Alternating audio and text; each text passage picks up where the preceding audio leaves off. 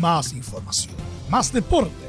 Estadio en Portales ya está en el aire con su edición matinal.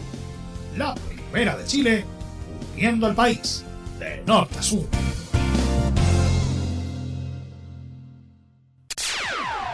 Yo, listen up, here's the story about a little guy that lives in a blue world. And all day and all night, and everything he just blue. Like him, inside and outside. Blew his house with a blue little window and a blue Corvette. And everything is blue for him and himself and everybody around. Cause he ain't got nobody to listen, to listen, to listen. Arrancamos el Estadio AM correspondiente a hoy martes. Con todos ustedes, por supuesto, a través de la señal de portales en todo el país. Saludando a León y Leontina que están de onomástico en esta jornada.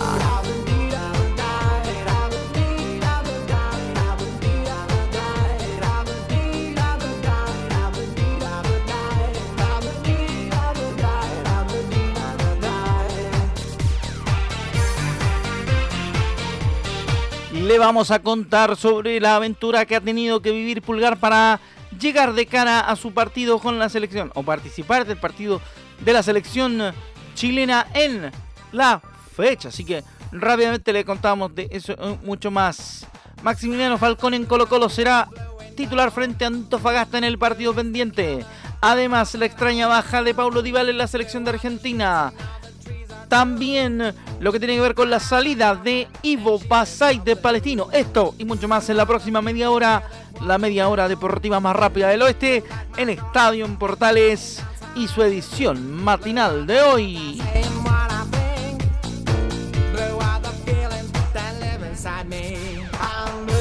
Con el ritmo de Blue Dabadi y Eiffel 65, seguimos haciendo Estadio Portales y su edición AM y saludamos a todas las emisoras que hasta ahora se suman a nuestra transmisión para compartir la mañana a través de Portales. Rápidamente iniciamos entonces nuestro trabajo de la jornada contándole varias noticias, entre ellas, como le contábamos en titulares, vamos a, vamos a hablar de la situación de Eric Pulgar ¿Qué pasó con Eric Pulgar? Porque no pudo iniciar su viaje a Chile. El volante estaba realizando los trámites para abandonar Italia y no tuvo la autorización necesaria. La delegación chilena recibió una mala noticia de cara a la jornada del día de ayer lunes, pues el volante Eric Pulgar sufrió un revés cuando se preparaba para realizar su viaje hacia nuestro país con la intención de sumarse a la concentración para los partidos frente a Perú y Venezuela. De acuerdo a lo que venimos informando a través de Estadio en Portales, el futbolista de Fiorentina tuvo un problema en el aeropuerto y con la autorización necesaria para emprender vuelo hacia España, desde donde tomaría un avión con destino a Santiago. Por ello, este martes la NFP empezará a realizar gestiones correspondientes que destraben su salida desde Italia. La selección chilena prepara sus partidos de la fecha 3 y 4 de las clasificatorias que se jugarán el viernes 13 y martes 17 de noviembre, respectivamente. Eso con Eric Pulgar y su problema para salir de Italia.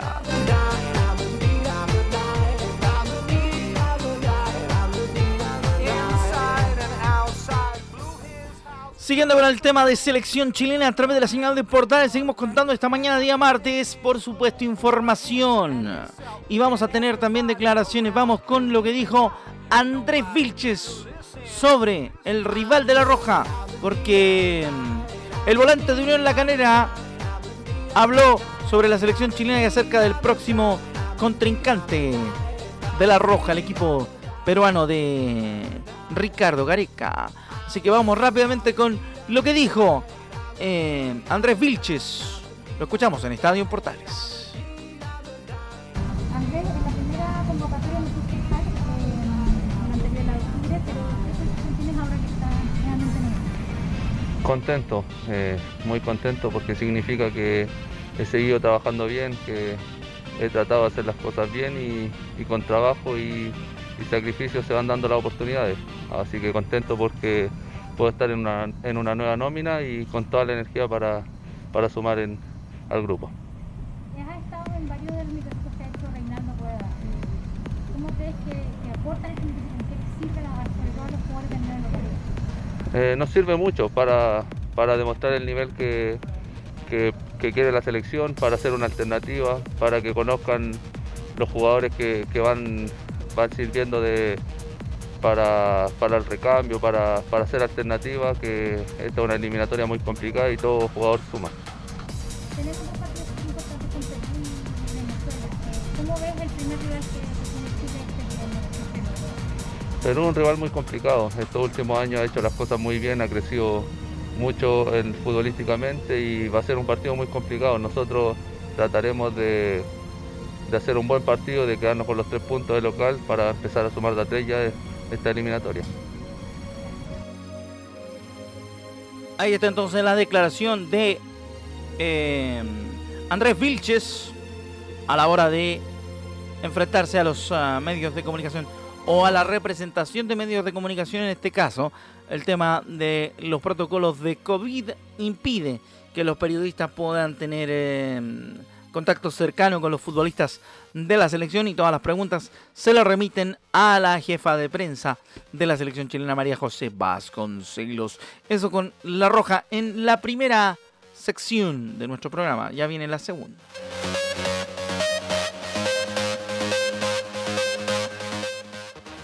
En el segundo punto que tiene que ver con la selección chilena le contamos las declaraciones de mm, los eh, jugadores nacionales. De hecho, ya estábamos hablando, ya escuchamos a Andrés Vilches.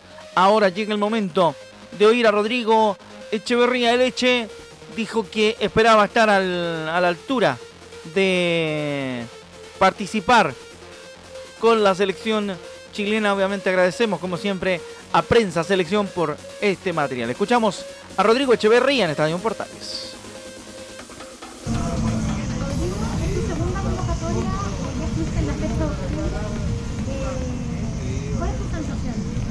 Eh, la verdad que muy agradecido por, por la oportunidad. eh, espero estar a la, altura de lo que es la selección chilena y la verdad que estar con, con grandes jugadores y, de categoría internacional eh, es muy importante para uno y, como te dije anteriormente, espero estar a la altura y, ser un, un aporte para, para el equipo.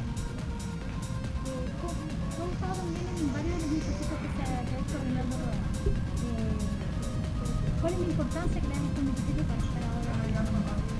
Eh, la verdad que el microciclo creo que es un favor eh, favorable para todos los jugadores porque te da la oportunidad de demostrar que, que voy a estar capacita- capacitado para hacer una- un, un aporte para, para el equipo y la verdad que, cada vez que, que he venido al microciclo he tratado de dejar lo mejor de mí para, para poder ganarme una convocatoria y gracias a Dios se dio la oportunidad.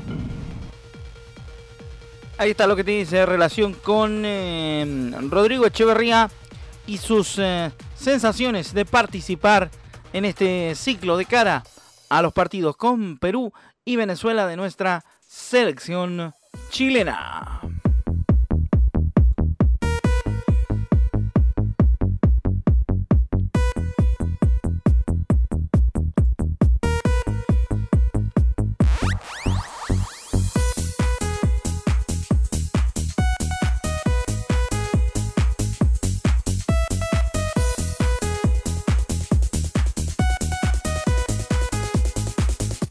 Poquito de ritmo para la mañana de día martes a través de portales y para todo el país, a través de sus emisoras asociadas. Todos atentos, por cierto, a lo que dice relación con lo que ocurre con la selección chilena de fútbol. Pero vale la pena hablar y también comentar lo que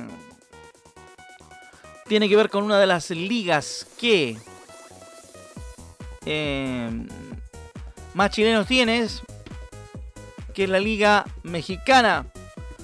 Después de la jornada 17, el León fue el ganador de la temporada regular del torneo Guardianes 2020 con 40 puntos. Además, fue el conjunto que sacó más puntos en casa con 22 y fuera de casa con 18.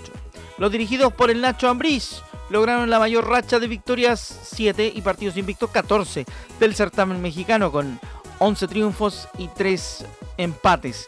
Los Panzas Verdes también fueron el mayor combinado con, eh, en remontadas con cuatro. León, Pumas, América y Cruz Azul fueron los equipos clasificados a los cuartos de final del torneo. En tanto, Monterrey, Tigres, Chivas, Santos Laguna, Pachuca, Necaxa, Toluca y Puebla disputarán la fase de reclasificación. El León y los Tuzos del Pachuca consiguieron las vallas menos vencidas de la Liga Mexicana con 14 goles en contra. Jonathan Rodríguez de Cruz Azul se quedó con el título de goleo del Guardianes 2020 con 21 anotaciones. El delantero uruguayo es el máximo anotador del año.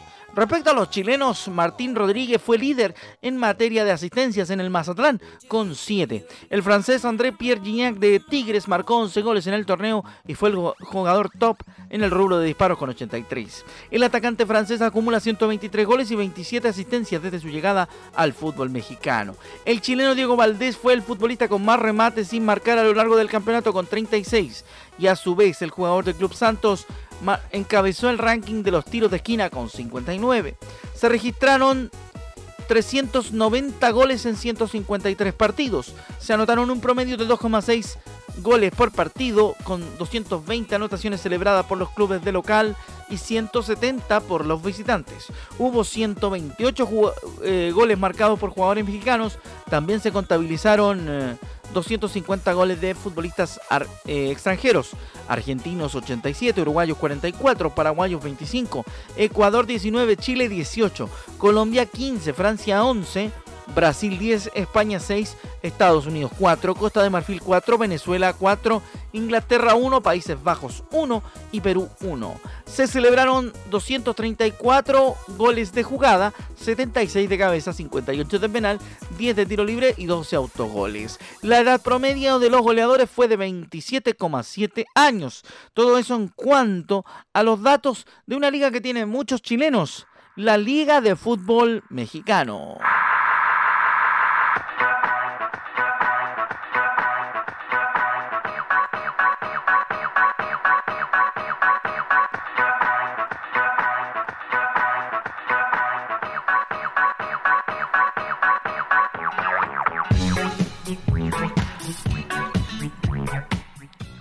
Daft eh, nos ofrece con ese Harder, Better, Faster, Stronger, eh, más ritmo para esta mañana de día martes, donde ya le hemos contado de las aventuras de los chilenos en el fútbol de México. Ya le contamos, por cierto, eh, las estadísticas que dejó la fase regular del torneo azteca de primera división. Un torneo interesante para los chilenos, por supuesto, vale la pena consignarlo y recordarlo, que siempre los chilenos son protagonistas del fútbol mexicano y por eso nosotros hemos contado ese dato. En Colo Colo hay una buena noticia porque el cacique prepara su desafío frente a Antofagasta y en ese sentido tiene listo a Maximiliano Falcón que será titular. El técnico Gustavo Quintero prepara novedades en el equipo de Colo Colo, con el cual desafiará el martes a Deportes Antofagasta en partido pendiente de la fecha 12 del Campeonato Nacional. De acuerdo a lo que hemos estado informando en Estadio Portales, el DT argentino-boliviano hará debutar al jugador uruguayo Maximiliano Falcón, quien será de la partida ante los Pumas, mientras que se evalúa la incorporación desde el minuto número uno del delantero Iván Morales. Así la oncena del cacique será con Miguel, Miguel Pinto en portería, el hombre que quería ser camionero, junto a Felipe Campos, Falcón, Juan Manuel, el Chaco Insaurralde y Óscar Opaso, el Torta. También Leonardo Valencia, César Fuentes, Gabriel Suazo, Iván Morales, Esteban Paredes y Gabriel Costa. El partido se jugará el día de hoy martes en el Estadio Monumental y será transmisión de Estadio en Portales. Vamos con más información.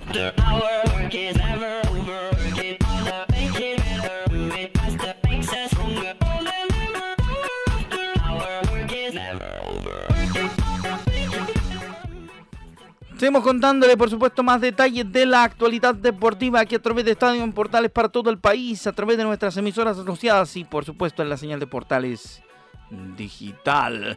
Vamos rápidamente con mucho más de lo que tenemos que contarles.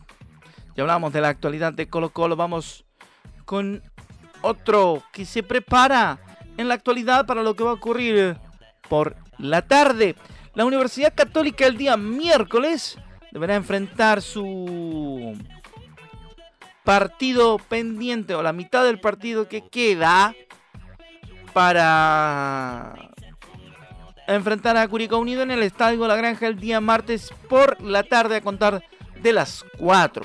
El cuadro cruzado se prepara entonces con la obvia ausencia de Pinares para enfrentar al albirrojo a través de la situación, por cierto, que se le viene de completar el partido en el estadio Curicano. Recordemos que César Pinares ya se embarcó a Brasil para fichar definitivamente por el gremio y será presentado dentro de las próximas horas en el conjunto brasileño. Por lo tanto, Pinares que quería patear el penal antes del término del partido en Curicó no será de la partida en el partido frente al equipo curicano. Así que una baja del profesor Ariel Holland.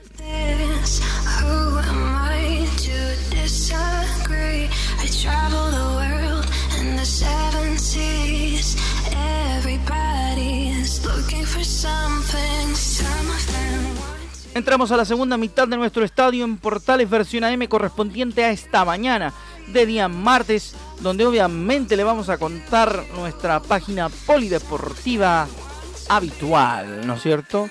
Siempre parte de este programa. Triatleta con síndrome de Down hace historia en Estados Unidos al completar un Ironman. Se la cuento de inmediato porque nosotros aquí en Estadio Portales y su edición AM siempre estamos con el deporte paralímpico también con un dato, con información, así que vamos a contarle esta gran información en cosa de segundos. Chris Nick realizó un exigente recorrido en el Visit Panama Beach. ¿eh?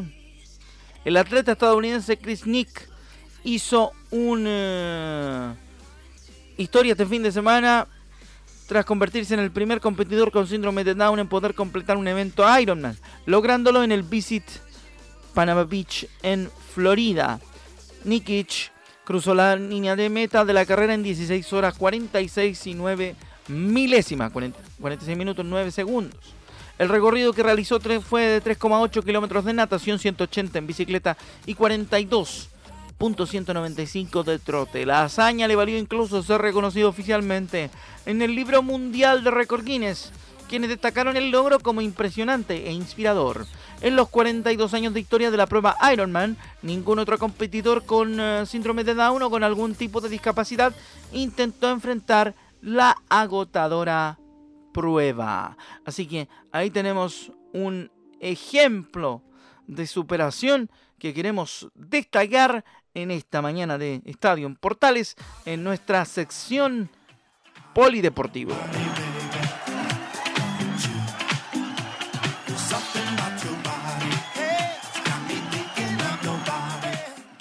Rápidamente seguimos entonces a través de Estadio en Portales contándole más información esta mañana, el día martes. Queremos que usted también nos acompañe y lo puede ser a través de las diferentes emisoras que siguen la transmisión de portales en esta hora de la mañana, como por ejemplo Radio Sport, la, la deportiva del país. Rui Barbosa se acerca al título mundial en la categoría Junior 1 de Moto Enduro FIM. Fue segundo en la segunda etapa, acortando la distancia cuando solamente falta una fecha para el término del certamen. Así que atención con eso. Vamos a ver qué pasa con la fecha final. Entre el 14 y el 15 de noviembre en el escenario de Marco de Canaveses se va a desarrollar la última etapa de la categoría junior del Campeonato Mundial de FIM de Enduro, en la cual Roy Barbosa buscará conseguir el título y está peleando arduamente para eso. El piloto 21 años logró la segunda posición en la división quedando a 10 puntos del líder, el finlandés Ronnie Kitonen de Honda. En la jornada dominical solamente alcanzó el sexto lugar el finlandés. Barbosa tuvo a 19 segundos 37 centésimas de conquistar el triunfo en la etapa 2, pero el brasileño Bruno Kriveling de Holanda se adjudicó la, la prueba a tres giros por el circuito de 60 kilómetros con una hora, 2 minutos, 8 segundos y 45 centésimas. Hoy fue un día terrible, muy difícil. Me costó mucho porque tuve una caída en la extrema 2, perdiendo alrededor de 40 segundos que no los pude recuperar. Lo intenté más adelante, pero fue imposible. Estoy totalmente destruido, señaló Rui Barbosa. Pese a todas las adversidades como el clima y las lesiones, la actuación de este fin de semana del Nacional fue positiva desde el punto de vista que acortó la distancia con el líder de la Junior 1, quedando solamente la fecha final para poder conseguir el objetivo de la segunda corona a sus 21 años. Lo que, lo que intentará, como le contamos, este 14 y 15 de noviembre en el mismo escenario de Marco de Canaveses. Tras el resultado, la División 1 quedó de la siguiente manera con Rone Kitonen de Finlandia con 104 puntos, Rui Barbosa de Chile con 94 y Lorenzo Maricotto de Italia con 81. Así que ahí estamos con lo que está haciendo Rui Barbosa.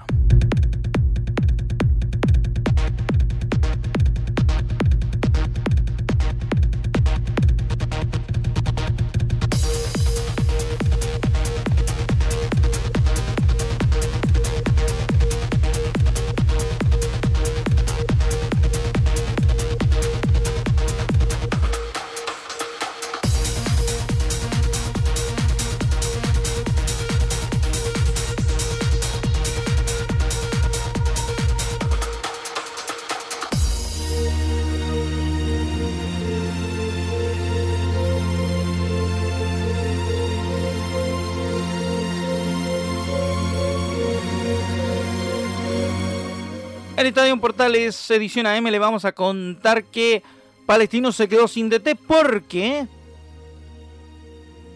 em, de mutuo acuerdo, según informan, la salida de Ivo Basay. El club árabe dio a conocer que la, la decisión se tomó de mutuo acuerdo. Palestino dio a conocer este lunes la decisión de mutuo acuerdo para que el técnico Ivo Basay cese sus funciones de la institución, un día después de la dura derrota ante la Universidad Católica.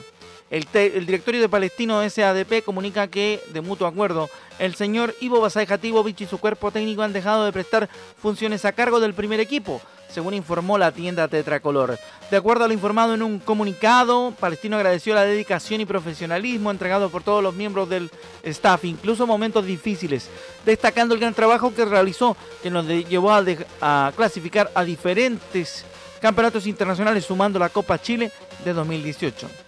El ayudante de Ivo Basay, Francisco Castro, quedará como técnico interino del plantel y Palestino marcha 15 en el torneo con 19 puntos luego de 17 partidos.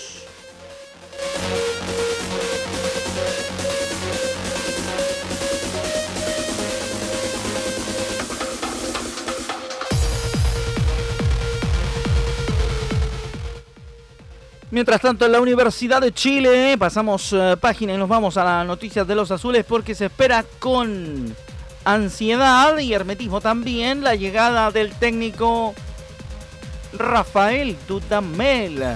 Pero les cuento que una consultora internacional se sumó a la U para potenciar el, para potenciar el fútbol formativo.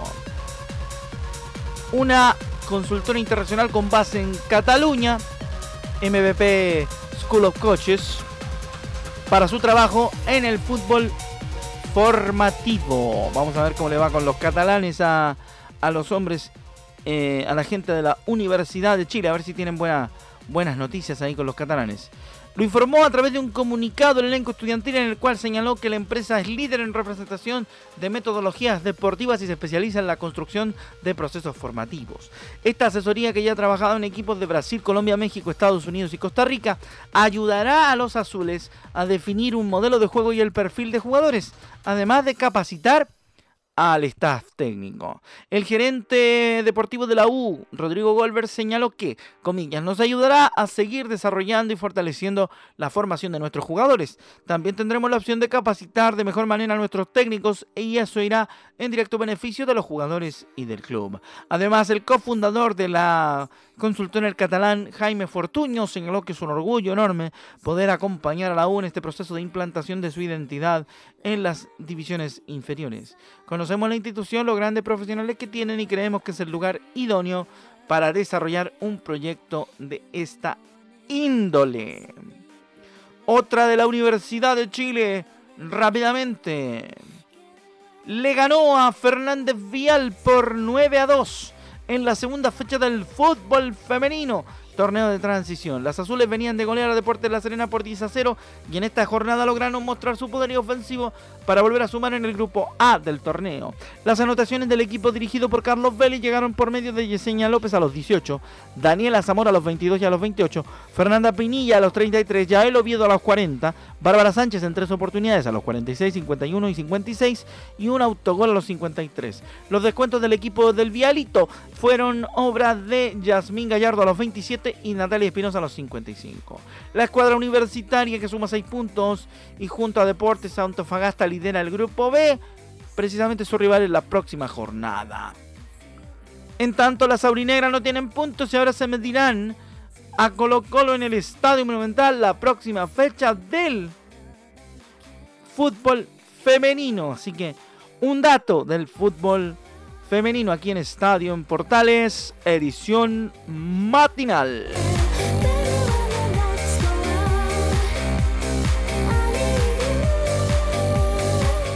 Ya nos vamos, ya nos vamos, ya nos vamos, ya nos vamos, ya se nos agota el tiempo. Le recordamos que toda la información del fútbol chileno internacional y también de todo el deporte en la próxima edición de Estadio Portales, la central a contar de las 13 horas y 30 minutos. A nombre de todo el equipo de Radio Portales se despide su amigo Rodrigo Jara. Nos volvemos a encontrar en otra emisión durante la semana. Esto fue Estadio en Portales versión matinal. Muy buenos días y que tengan una excelente jornada en compañía de la Primera de Chile.